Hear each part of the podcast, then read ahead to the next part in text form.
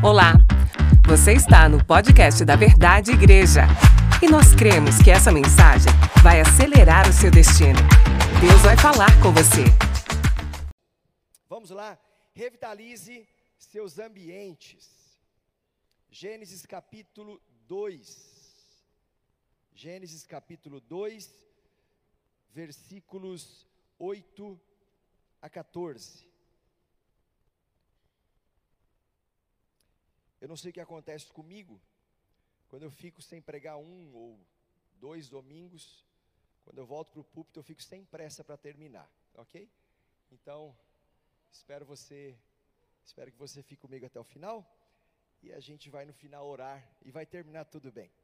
É, Gênesis capítulo 2, 8 em diante diz: Ora, o Senhor Deus tinha plantado um jardim no Éden para os lados do leste, e ali colocou o homem que formara. Então o Senhor Deus fez nascer do solo todo tipo de árvores agradáveis aos olhos e boas para alimento.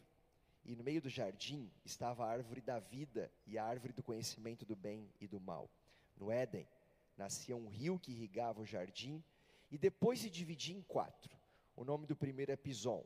Ele percorre toda a terra de Avilá, onde existe ouro, o ouro daquela terra é excelente, lá também existem o bidélio e a pedra de ônix. O segundo, que percorre toda a terra de Cuxi, é o Gion. O terceiro, que corre pelo lado leste da Síria, é o Tigre. E o quarto rio é o Eufrates. Pai, obrigado pela tua palavra. Obrigado porque o Senhor nos faz olhar para a realidade do Éden como esse primeiro ambiente que serve como um modelo para nós trazermos para dentro da nossa realidade, e nós reconhecemos que assim como no Éden foi liberado, tudo que nós precisamos já tem aqui. Já tem nesta casa de oração, já tem nos nossos lares, já está à nossa disposição, está ao passo, Deus, de nós crermos e tomarmos posse daquilo que o Senhor já liberou. Deus, nós reconhecemos que tudo aquilo que nós precisamos, o Senhor já colocou à nossa disposição. E nós te pedimos em nome de Jesus, fala conosco nesta palavra para a glória do Senhor. Amém. Deixa eu te dar um contexto. Hoje nós vamos falar sobre a realidade do ambiente do Éden. Éden. Éden é um lugar que marcou o começo da história da criação e serve como um modelo padrão para as nossas vidas também. Só que depois que a criação estava completa, e também depois que o homem já tinha recebido o sopro de vida em suas narinas e pronto para desbravar o universo, ele precisava de um lugar, diga um lugar para morar. E esse lugar para morar, Deus escolheu o Éden, e ele planta um jardim no Éden. Então, o Éden foi o primeiro ambiente, diga comigo, o primeiro ambiente que o homem morou. O Éden é esse primeiro ambiente que serve como um modelo para nós trazermos para dentro da nossa realidade cotidiana, esse ambiente modelo que é uma referência para outros ambientes que nós frequentamos. Então, quando você vai estudar a palavra Éden, Éden significa um ambiente de prazer, prazer na presença do Senhor. O Éden era esse lugar de deleite, esse lugar de satisfação, um ambiente onde a criatura e o Criador se encontravam diariamente para o prazer, para o deleite, para usufruir da companhia uns dos outros. Nós temos na, no Éden a presença de Deus, nas três pessoas da Trindade: Deus Pai, Deus Filho e Deus Espírito Santo. Nós encontramos no Éden a presença de Adão, a presença de Eva. O pastor Luiz falou na semana passada sobre esta relação vertical. Então, no Éden, encontrava-se essa relação vertical entre criatura e criador, mas no Éden também encontrava-se essa relação horizontal, onde se tinha o deleite entre as pessoas que ali viviam. Então, Éden é esse lugar de satisfação, é esse lugar de deleite. Eu não estou dizendo que nós vamos encontrar hoje uma presença lá onde geograficamente era o Éden, mas eu estou te afirmando que nós podemos trazer para nossa, para nossa realidade esta, esse ambiente de Éden para dentro da nossa casa, para dentro do nosso local de trabalho, para dentro do, do nosso convívio entre amigos e assim por diante.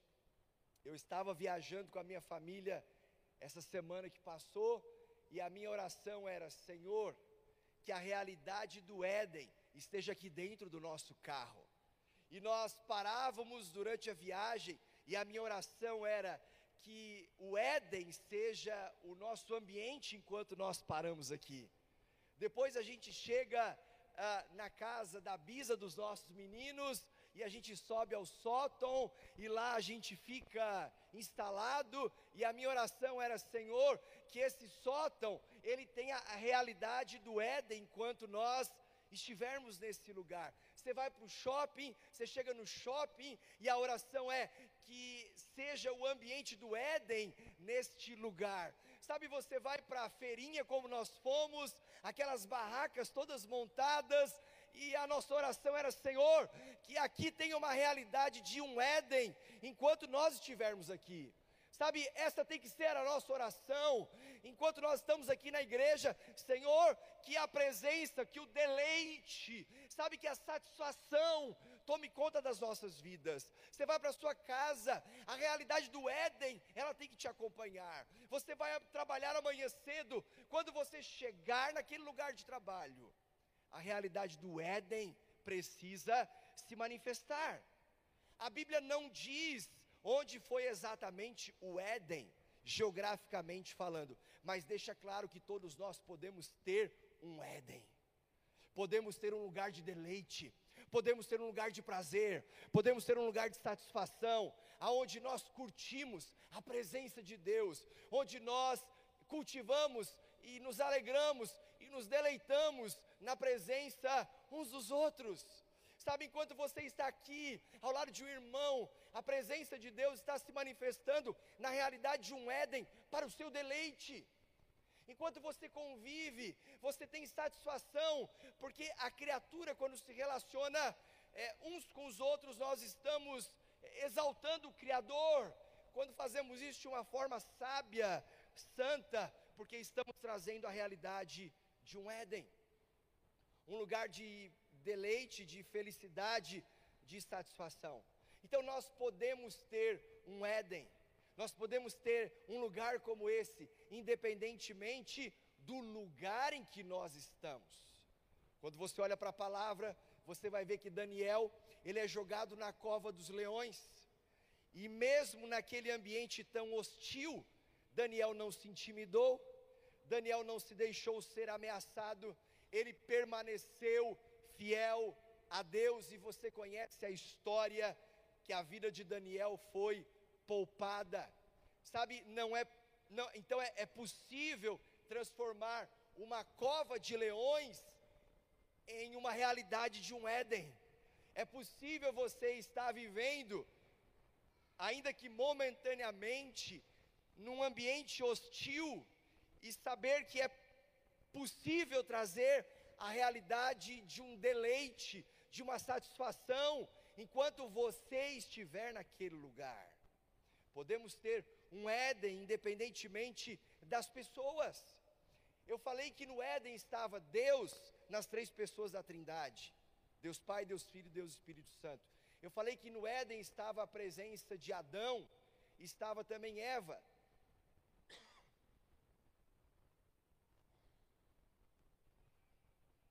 Quem mais estava no Éden?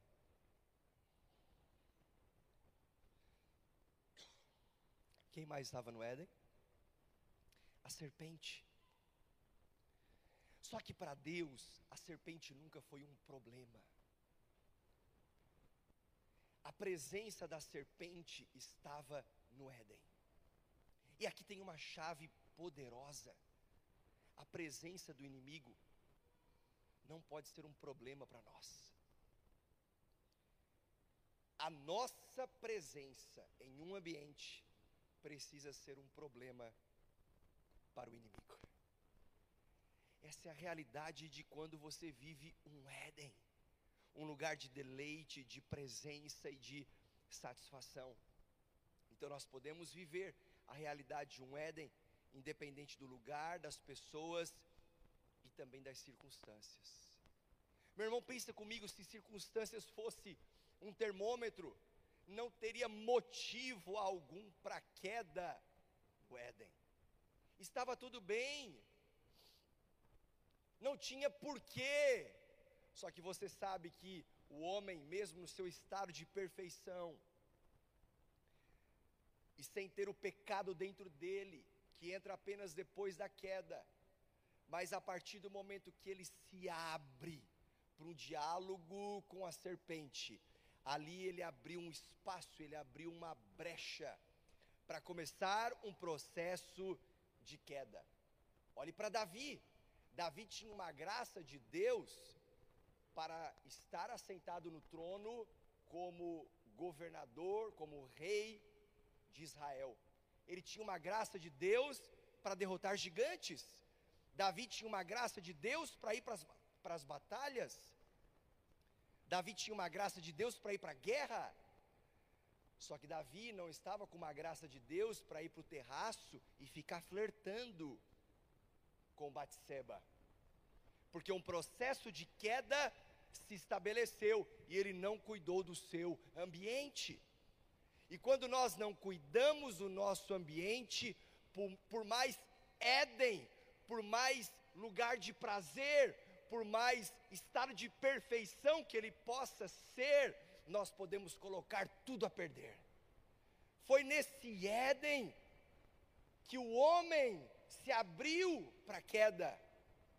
É em qualquer ambiente que nós podemos ter uma experiência de queda, mas também, independentemente das circunstâncias, das pessoas e do lugar, nós podemos revitalizar qualquer ambiente, trazendo a realidade de um Éden para dentro do nosso dia a dia. Isso pode ser sua casa, isso pode ser qualquer outro ambiente. Então a queda é sempre um estado que você prefere. A queda não é um acaso. Ninguém acorda de manhã está bem com Deus, com uma vida de oração, está na jornada Revitalize, fazendo o seu jejum toda segunda-feira. Agora nós vamos para esta, esse último nível de 24 horas e faz isso, e lê a Bíblia, e vem para o culto, e congrega, intercede, e de repente no outro dia fala assim: Não, eu acho que hoje eu vou cair. Não existe um processo em andamento, mas em última instância, a queda é um estado que você prefere. A queda é sempre uma escolha. Eu estava conversando com um irmão muito querido que eu que eu amo muito, eu estava observando que ele vinha num caminho de queda. E quando tudo ficou muito ruim, quando tudo estava sendo colocado a perder, eu encontro ele depois de um dia de trabalho. Estava anoitecendo, a gente senta num banquinho e eu pergunto para ele, olhando nos olhos: O que te levou para este estado, para esse lugar? Ele falou, pastor, eu quis chegar até aqui. Eu não decidi não estar aqui, neste estado.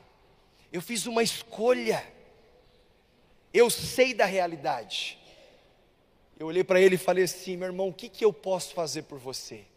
Ele começa a chorar e diz: aquilo que você já está fazendo, me ouvindo, orando comigo, me ajudando e eu falei, tá bom, mas e daqui para frente? Ele falou, daqui para frente eu decidi, eu vou mudar. Eu vou mudar de vida. Então eu falei, então pronto. Por quê? Porque assim como a queda é um estado que você prefere, você se santificar também é um passo que você dá, é um passo que você prefere e você traz novamente a revitalização do seu ambiente com a realidade do Éden dentro do seu dia a dia. Eu olho para ele e começo a ver, meu irmão, você está até falando palavrão, cara. falei, isso não combina com você. sai fora dessa vida. Na minha cabeça é assim: a pessoa em estado de queda, ela fica tão cega que perde a noção do óbvio, daquilo que é tão claro. Mas eu tenho uma boa notícia para você. Quando Deus coloca o homem no Éden, é porque o homem é um agente de revitalização em qualquer ambiente. Então, quando você sair daqui hoje e voltar para sua casa, saiba, Deus te levantou para ser uma resposta de revitalização para o ambiente da sua família para o ambiente do seu casamento, para o ambiente da educação dos seus filhos, para o ambiente da sua empresa, para o ambiente da igreja, para o ambiente da sociedade, para o ambiente das sete esferas de influência. Deus te levantou para ser uma resposta para esta geração. Ainda no capítulo 2 de Gênesis, no verso 15 a 17, diz assim: O Senhor Deus colocou o homem no jardim do Éden para cuidar dele, diga cuidar e para cultivá-lo, diga cultivar. E o Senhor Deus ordenou ao homem: coma livremente, diga coma. Então, coma livremente qualquer árvore do jardim, mas não coma da árvore do conhecimento do bem e do mal, porque o dia em que dela comer, certamente você morrerá. Quando eu olho para esse texto e eu encontro o propósito da criação, Deus falou sobre cuidar, Deus falou sobre cultivar e Deus falou sobre comer. Agora, quando eu olho para esse texto, eu enxergo que o homem não foi criado para roubar, o homem não foi criado para matar, o homem não foi criado para destruir, destruir qualquer ambiente, o homem não foi criado para isso. Quando você vê alguém agindo dessa maneira, ele está com uma crise de identidade, influenciado pelo inimigo, ele está com a sua identidade é, é, distorcida porque a realidade de quem vive um Éden, de quem cultiva a presença, ele vai sempre viver os três Cs: cuidar, cultivar e comer, usufruir, aproveitar, ter o, o seu lugar de deleite, de prazer. O ser humano foi criado por Deus para ser a sua imagem e semelhança. Quando a palavra de Deus fala que o inimigo, João capítulo 10, verso 10, diz que o diabo veio senão para roubar, matar e destruir. Jesus dizendo: Mas eu vim para que tenham vida e vida em abundância. Então eu e você fomos criados à imagem e semelhança do Senhor para sermos quem promove vida, não quem promove destruição, não, para quem, não quem promove morte, não, não, não alguém que vai gerar caos, conflitos. Quem vive a realidade de um Éden está sempre promovendo a unidade, promovendo a harmonia, promovendo a vida, promovendo a reconciliação, promovendo o perdão, promovendo a restauração. Olhe para esse texto e perceba a responsabilidade que todos nós temos ao chegar em qualquer ambiente. Temos a responsabilidade de cuidar, ou seja, de manter bem aquilo que já existe, aquilo que o Senhor nos confiou. Deus te deu uma família, Ele espera que você cuide bem dela. Deus te deu um casamento, Ele espera que você cuide bem dele. Deus te deu filhos, Ele espera que você cuide bem dos seus filhos. Deus te deu uma igreja, Ele espera que você mantenha bem esse ambiente. Deus te deu um trabalho, Ele espera que você cuide bem do seu trabalho. Responsabilidade, cultivar também. O que é o cultivo, senão a preparação para que se produza mais? Eu não sou aquele que suga do ambiente, eu cuido, mas eu também cultivo, eu preparo para que produza cada vez mais, porque os ambientes precisam ser férteis. Essa, essa é a realidade de um Éden. E comer, comer fala de recompensa, fala de, de, de colheita, comer fala de usufruir, a recompensa que vem depois dessas duas primeiras fases, de cuidar e de cultivar. Eu só posso querer comer, eu só posso usufruir, eu só posso ter a recompensa, me beneficiar depois que eu fiz o meu papel de cuidar e cultivar. Então eu quero responder nessa palavra três perguntas. Primeiro, como cuidar do ambiente que Deus me colocou, como cultivar o ambiente que Deus me colocou e também como comer ou como usufruir, como ter a recompensa no ambiente que Deus me colocou. Primeiro, como cuidar do ambiente que Deus me colocou. Só lembrando, Deus te colocou em vários ambientes, em diversos ambientes. Você está dentro de um ambiente familiar, você está dentro de um ambiente de igreja, você está dentro do ambiente de, de círculo íntimo, você está dentro do ambiente de amigos, você está dentro do ambiente de sociedade, você está dentro do ambiente virtual, digital, você está dentro do ambiente espiritual, você está dentro de um ambiente social, você está inserido em diversos ambientes. Então, nesses ambientes, ou você mora, como a sua família, como o seu lar, ou você frequenta um clube social, uma roda de amigos, ou você pertence como uma família espiritual. Então, primeiro, para que você cuide bem desse ambiente, encarne o espírito de excelência. Se você estiver anotando, anote isso. Encarne o espírito de excelência. Como nós podemos olhar para esse texto de Gênesis capítulo 2, verso 18, quando o Senhor diz: Então o Senhor Deus declarou: Não é bom que o homem esteja só, farei para ele alguém que o auxilie e lhe corresponda. A palavra encarnar que eu estou falando aqui é se tornar uma pessoa com uma mentalidade de excelência. Quem vive uma realidade de um Éden, está abraçando uma mentalidade de excelência. Quando eu olho para esse texto e vejo o Éden como um ambiente modelo, o que eu encontro no Éden é um espírito de excelência. Diz o Senhor: não é bom que o homem esteja só. Ali na frente, uma mulher vai fazer falta para ele. Não é bom que o homem esteja só. Ele não pode ser criado para viver isolado. O homem não é uma ilha, não é bom que o homem esteja só. Eu vou trabalhar antecipadamente para que ele não sinta falta lá na frente. Quando agimos com o espírito de excelência, nós antecipamos qualquer possibilidade de falta. Meu irmão, a excelência é um princípio espiritual e não é uma invenção humana. Só que não confunda a excelência com perfeccionismo. A excelência exalta Deus, o perfeccionismo exalta o homem. Agora, quando se identifica algo que ainda não está bom, que dá para melhorar, enquanto eu estou falando aqui, você vai puxando no seu HD, você vai trazendo a sua memória qual ambiente que ainda precisa melhorar, precisa ser aperfeiçoado, que dá para ficar é, melhor do que já está, para evoluir, para crescer, para melhorar. Ou ainda, quando se identifica que as coisas já estão boas, mas que se algo não for feito, elas podem não terminar bem. É nessa hora que o espírito de excelência entra em cena com a sua parte criativa. Mas eu quero te dar uma chave. O vilão da excelência é a procrastinação. É sempre aquele jejum que vai ser feito na próxima semana é aquela decisão que eu não vou tomar hoje, mas quem sabe amanhã, ou em algum dia do futuro. É aquele dia que nunca chega. Quando você vai procrastinando uma decisão que não pode mais esperar, você está cedendo ao vilão da excelência. Esse texto que nós lemos diz: Não é bom que o homem esteja só. Até aqui estava tudo bem.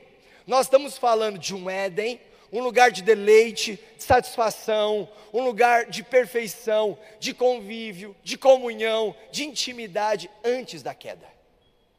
Nós estamos falando de um ambiente modelo, só que o espírito de excelência opera através de Deus, porque Deus sabe o que é importante para a criação. Então, quando ele diz: "Não é bom que o homem esteja só", o espírito de excelência está operando para antecipar uma possível falta. Então esse texto diz: não é bom que o homem esteja só, não é uma declaração de alguém que errou na criação. Deus dizendo: meu Deus, agora eu criei o homem, o que, que eu vou fazer com esse cara? Não é bom que ele fique só. Ah, eu acho que não, não saiu do jeito que eu queria né? Então deixa eu pensar o que eu vou fazer daqui para frente. Não. Deus não tem sombra de variação, não tem possibilidade de erro. Havia um processo criativo em andamento. Só que quando Deus declara não é bom que o homem esteja só, Ele está dizendo: eu sei que ali na frente ele vai precisar de uma companheira, de uma auxiliadora. Então, quem age pelo espírito de excelência não espera faltar para depois agir, ele antecipa a falta. Então, ele já age antes. Isso não tem a ver com perfeccionismo, isso tem a ver com uma visão espiritual daquilo que eu preciso antecipar para que uma falta não seja sentida. Essa é uma declaração poderosa que Deus faz, ativando o princípio da excelência. Então pensa comigo, deixa eu trazer para dentro da nossa realidade. Se você já sabe que lá na frente vai faltar uma fidelidade no seu casamento, só um exemplo, o que, que você vai fazer? Você tem que antecipar essa falta. Não pode deixar faltar paixão, não pode deixar faltar carinho, não pode deixar faltar tempo de qualidade, não pode deixar pala faltar palavras de afirmação, porque se isso for faltando, faltando, faltando, faltando, um dia a conta chega. Quem age com o espírito de excelência antecipa. Se lá na frente pode faltar fidelidade, peraí, eu vou cuidar do meu casamento, eu vou cultivar o meu casamento, enquanto eu usufruo do meu casamento. Percebe? Eu entrei na brecha de uma possível falta. Então, meu irmão, cuide do seu casamento. Talvez você diga assim, pastor, mas dá tanto trabalho para cuidar do casamento. Escute uma coisa, eu te garanto que dá muito mais trabalho consertar um estrago do que cuidar bem de um casamento.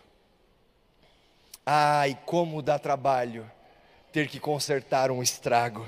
A excelência não está nas coisas, a excelência está nas pessoas. Eu enxergo excelência no Éden. Eu enxergo excelência na criação. Eu enxergo excelência em tudo que Deus faz. Porque tudo que Deus fez, Ele disse que era bom. Quando Deus cria o homem, Ele diz que era muito bom. Muito bom. Porque a excelência está nas pessoas. Então, se você sabe que lá na frente vai faltar fidelidade para o seu casamento, antecipe isso e trabalhe hoje para que esse dia não chegue, não chegue. Se você sabe que lá na frente vai faltar, por exemplo, uma qualidade no serviço que você presta, no produto que você vende, vende, então evite incorrer no erro do tipo: ah, então vai assim mesmo. Vai assim mesmo é admitir que na semana que vem aquilo que você entregou vai voltar. Então, antes de você ter essa experiência de dissabor, peraí, deixa eu cuidar melhor, deixa eu cultivar mais, deixa eu aperfeiçoar, deixa eu trabalhar, deixa eu desenvolver, porque a hora que eu entregar, todos podem comer, todos podem usufruir, todos podem se deleitar.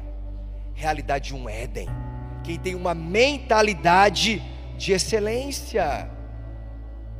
Nessa viagem nós fomos em Curitiba e nós paramos num restaurante, estava com muita vontade de ir lá, um restaurante de comida árabe, descemos com a família, chegamos logo na entrada, o garçom vem nos receber dizendo: Olá, querido, tudo bem? Com aquele sorriso maravilhoso. Você conhece a casa? Eu falei: Não, a gente nunca veio aqui. E aí ele começou a me tratar, e, e, você, querida, olha os queridos, sabe, querido para cá e querido para lá. E eu assim, meu Deus, eu sou tão querido assim mesmo, sabe? Ele começou a me honrar. E eu falei, olha, quanto custa para almoçar aqui com a família? Ele falou, olha, custa X. Mas se você baixar um aplicativo, aqui você já tem um desconto e vai ser uma experiência gastronômica maravilhosa. Vem aqui, conhece a casa, olha a mesa, senta. Nós já vamos servir um rodízio. Querido, fica à vontade. Você está precisando de alguma coisa? Eu falei, meu Deus. Eu falei, eu quero isso aqui. Porque ele me ganhou pelo espírito de excelência. E olha que não era daqueles restaurantes que o cara já está lá na frente para estacionar o seu carro, porque daí pode ser uma furada. Sabe quando você tem uma experiência de ver o espírito de excelência agindo e aquilo enche os teus olhos, aquilo te cativa, aquilo te empolga. Quando eu olho para o Éden, o que eu encontro? Um espírito de excelência. E em nenhum momento você vai ver tipo, então vai assim mesmo. Então vai de qualquer jeito. Não dá para tocar um casamento de qualquer jeito. Não dá para educar filhos de qualquer jeito. Não dá para construir relacionamentos de amizade de qualquer. Então vai assim mesmo. Não dá para ter uma fé de qualquer jeito. É, então, se não deu desse jeito, vai assim mesmo. Não. Estamos numa jornada de 30 dias para dizer: olha, pare a sua segunda-feira e, jejue, consagre a sua vida, desenvolva o espírito de excelência, priorize Deus, ame a Deus, honre a Deus, exalte a Deus, e você vai ver o agir de Deus na sua vida.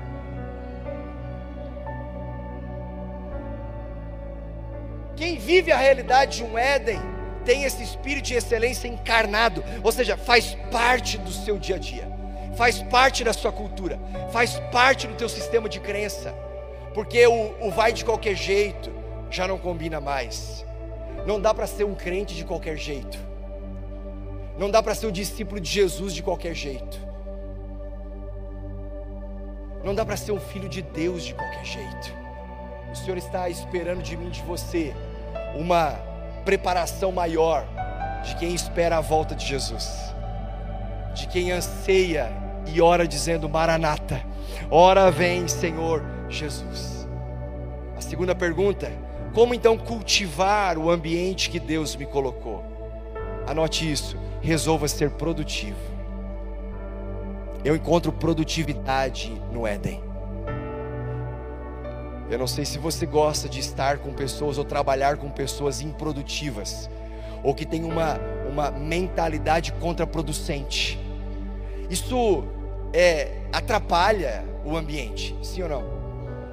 Você olha para esse texto de Gênesis capítulo 2, versos 19 a 20, e aqui Deus dá ao homem a sua primeira atribuição. O Senhor está desenvolvendo no homem um coração de produtividade. Você está aqui para um propósito muito maior do que você imagina.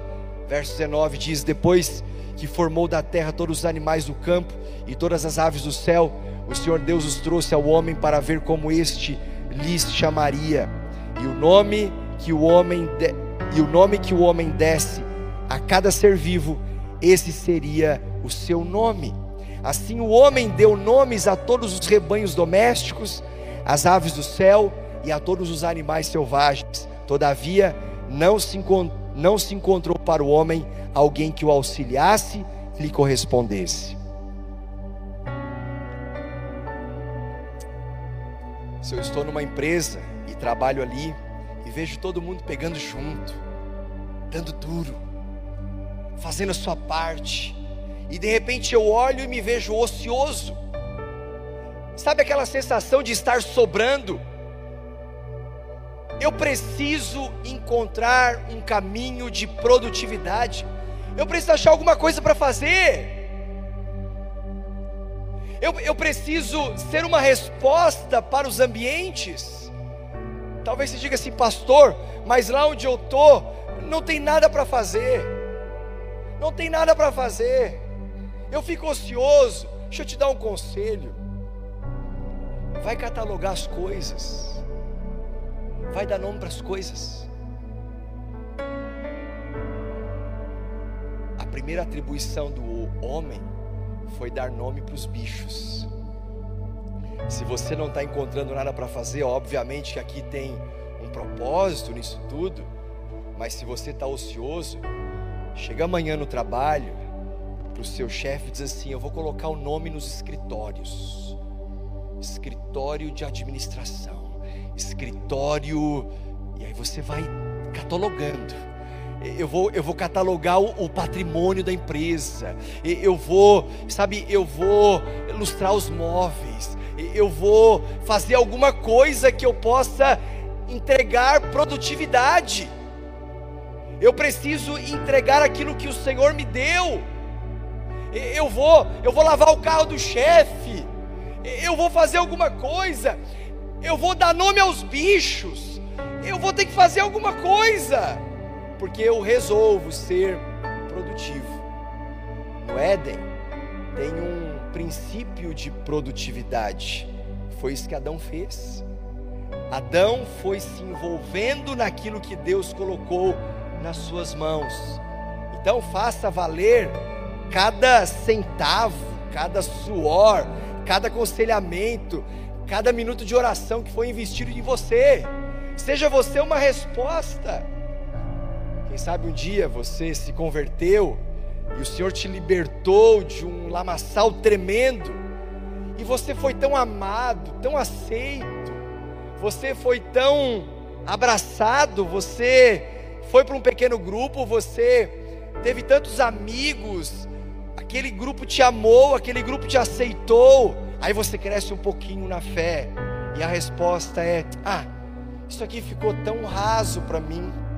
Isso aqui eu acho que não é mais para mim. Eu preciso de alguma coisa maior do que isso.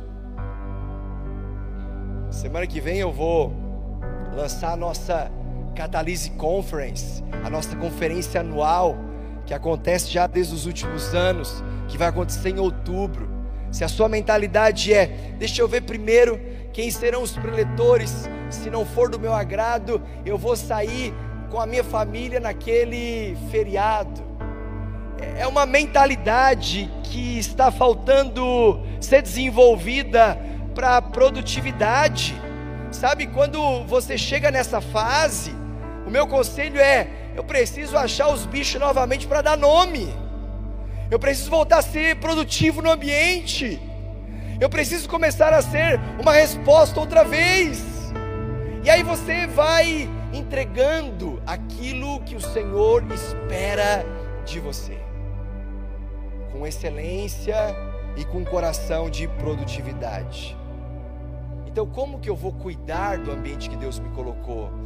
Como que eu vou cultivar o ambiente que Deus me colocou? E por fim, como que eu vou usufruir neste ambiente? Como que eu vou comer? Como que eu vou ter essa recompensa no ambiente que Deus me colocou? Terceira e última resposta: mantenha sempre a pureza do coração. A pureza do coração é a chave para você usufruir.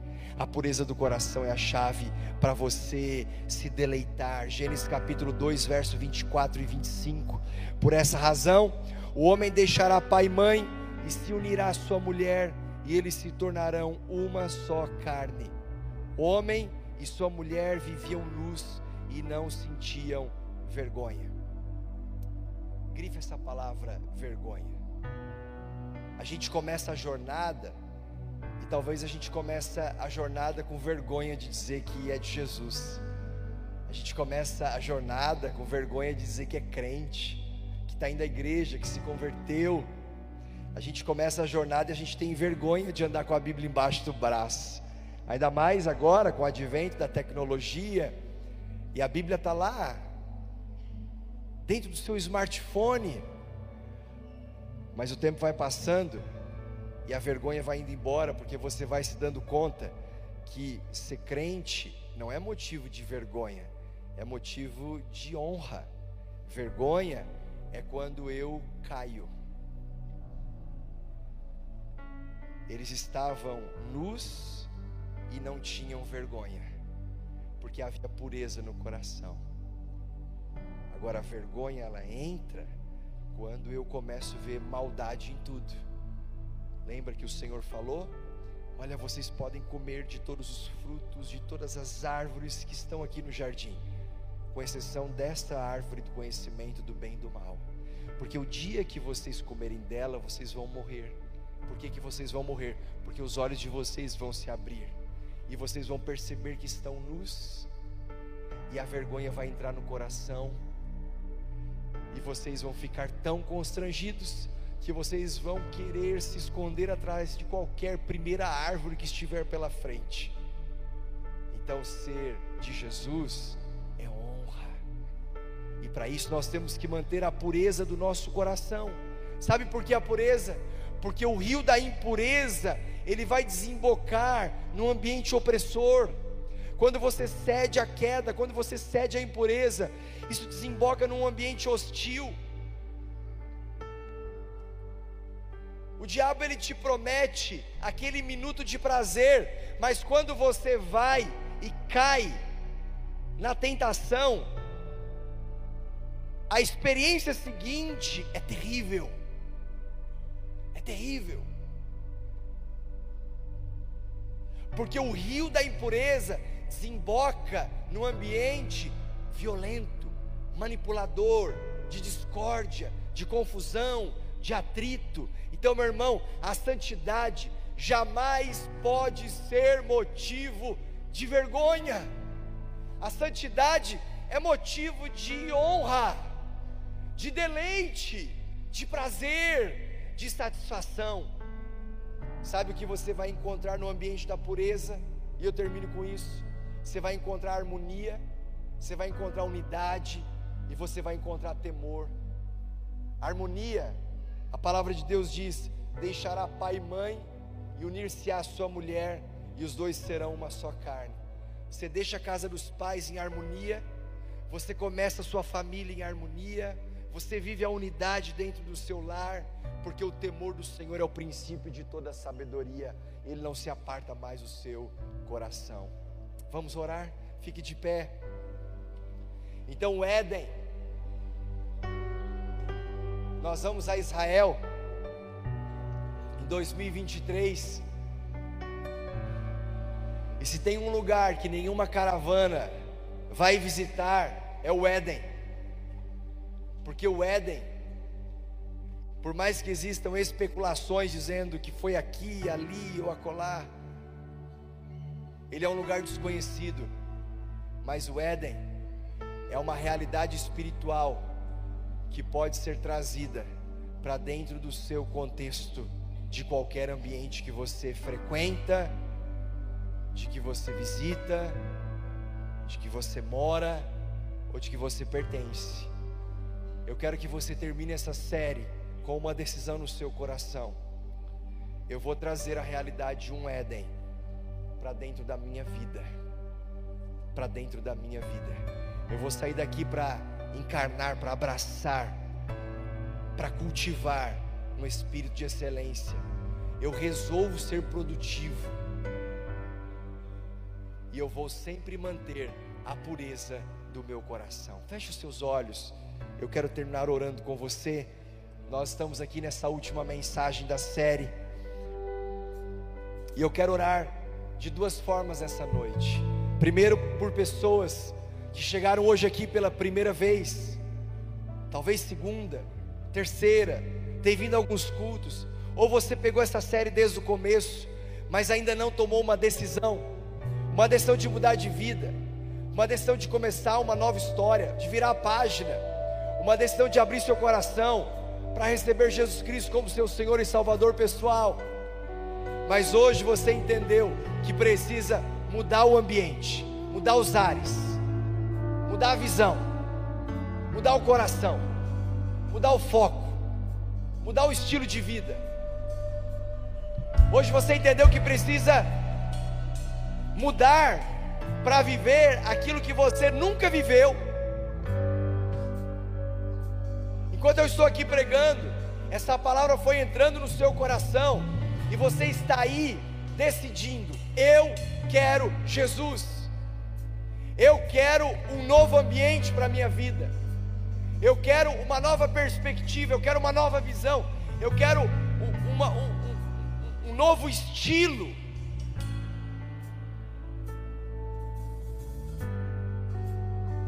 Eu quero viver a realidade de um Éden de deleite, de presença e de satisfação. Se você é uma dessas pessoas que hoje está aqui dizendo: Eu preciso de Jesus,